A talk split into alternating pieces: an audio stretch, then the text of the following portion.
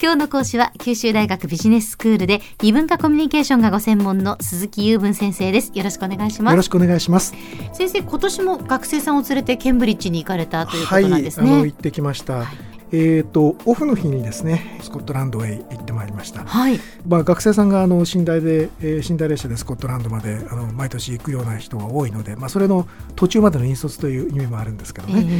えー、えーとスコットランドの首都というと、まあ、エジンバラなんですけども、はい、その周辺の観光地の中にですねノースベリックって聞いたことあります？でしょうあのエジンバラから電車で30分ほど行った港町でして、はい、何が有名かというとその近くにですねえーと、白勝踊りという、まあ、大きな白いあの渡り鳥なんですけどもこれがあの15万羽はいるかというあの島岩でできた小さな島なんですけどもそのコロニーが有名なんですよ。ところがですね行ってみるとこの港町日本人の観光客ゼロあそうですか、ね、で現地の観光客はあちこちにうようよいるわけですよ。イギリスに行ってよく思うのは日本人がちらほらいる観光地と全くいない観光地っていうのがはっきり分かれるんですね。でここのノースベリックはいない方に属するわけでなんでかと思って前に調べたことあるんですけどもいわゆる日本で売られてるメジャーなイギリスのガイドブックで取り上げられてるかいないかの差なんですよ。つまり我々のほとんどの日本人観光客にとっては日本で売られてる日本語の観光ガイドブックがまあ唯一のその決め手になるわけですね。ええ、なのであそこで何があの取り上げられるかすごく大きいわけなんですけども、うん、あのここはとてもすごいところでした。あの僕はあのめったにここはすごいって言わない方なんですけども、うん、あの言葉が軽くなると嫌なんでここは本当にすごかったです、エジンバラからですね東野向かって電車で30分ぐらいでバスロックっていうのはですね、えー、スペルで言うと BASSROCK まああのバスは固有名詞だと思うんですけどバスの岩岩島みたいな形だと思いますが写真はですねカタカナのバスロックで多分ググれば出てくると思います。バスロック検索して、ね、はいどうぞえーと、それでですねあこれ今日先生の写真がありますはいはいはいお見せしておりますが。これですか？これです。何？海の上に大きな大きな岩がそのポコッとありますよね。っていうか。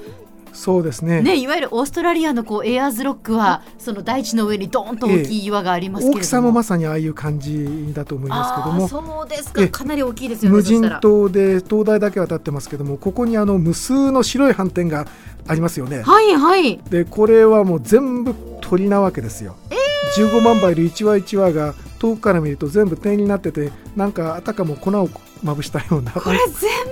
部白カツ踊り、はい、全部白カツ踊りです。もう佃煮にしたら一生落ちますね。えー、ということなんですがこれがまあそのどうして皆さんというほどもったいないですねいかないとっていう感じです。でですね実は私これ目を前からつけていまして、えあのこれを見るためにはまあボートに乗らないといけないわけですよ。うん、でそのボートの予約がですねあの何ヶ月か前から始まるんですけども、結構いい加減でですねいつ頃それがあの始まるかっていうのがあのなかなかあの予告もされないでですね、うん、もう本当に冬から春夏にかけてもう毎日のようにここのウェブサイトにアクセスして、えー、あ今日はまだ出てないまだ出てないということをもう散々やってですねある時にやった今日出たっていうんで予約したんですね。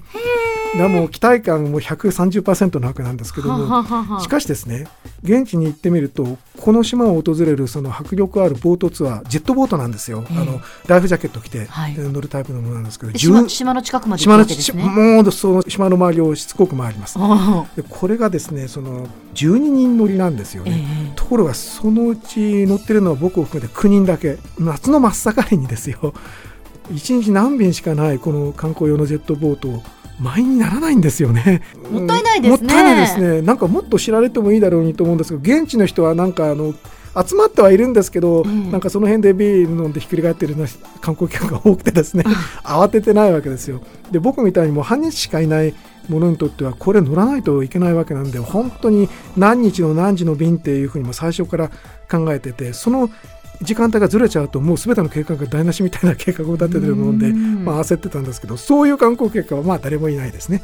そしてまあ日本人も誰もいないと。なんかどこの東洋人が遊びに来たんだなんだお前はみたいなふうにしてあの不思議がられましたけどもあの非常常に良かったです。なんていうのかな、まあ、沖合で数百メーターのところですので、まあ、大したところではないんですけどもしこの島の写真だけ見たら何千キロもメインランドから離れた絶海の孤島だと言われてもそうかなと勘違いするような佇まいを持ってるかと思うんですけどこれの周りを待ってる時に本当にあの私鼻のところで手を持ってって鼻血が出てないだろうかと思って心配したいぐらい興奮しましたですね。はい、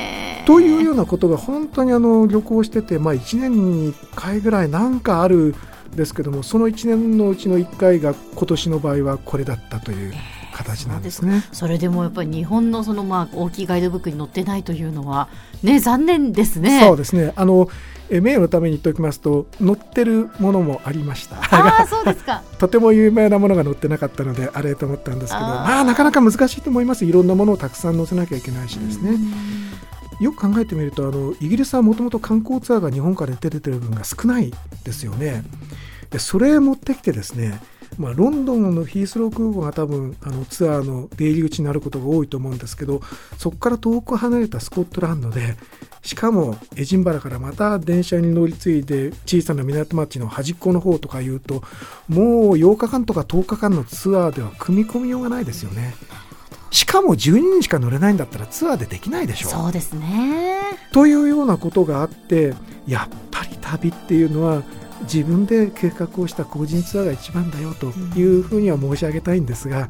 まあなかなかそのいろんな障壁があってそこまでうまくいかない場合が多いとは思うんですが、もしエジンバラなどに行かれて例えば1日フリータイムがあるというような場合は、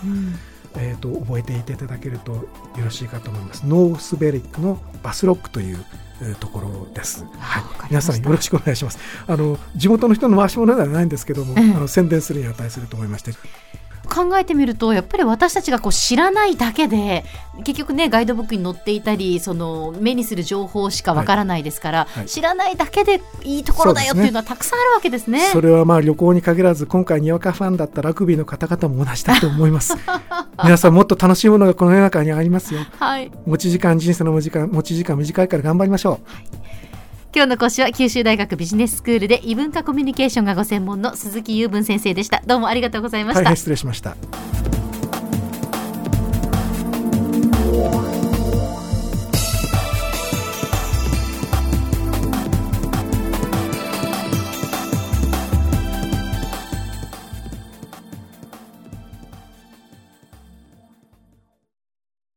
QT プロは通信ネットワーク、セキュリティ、クラウドなど QT ネットがお届けする ICT サービスです。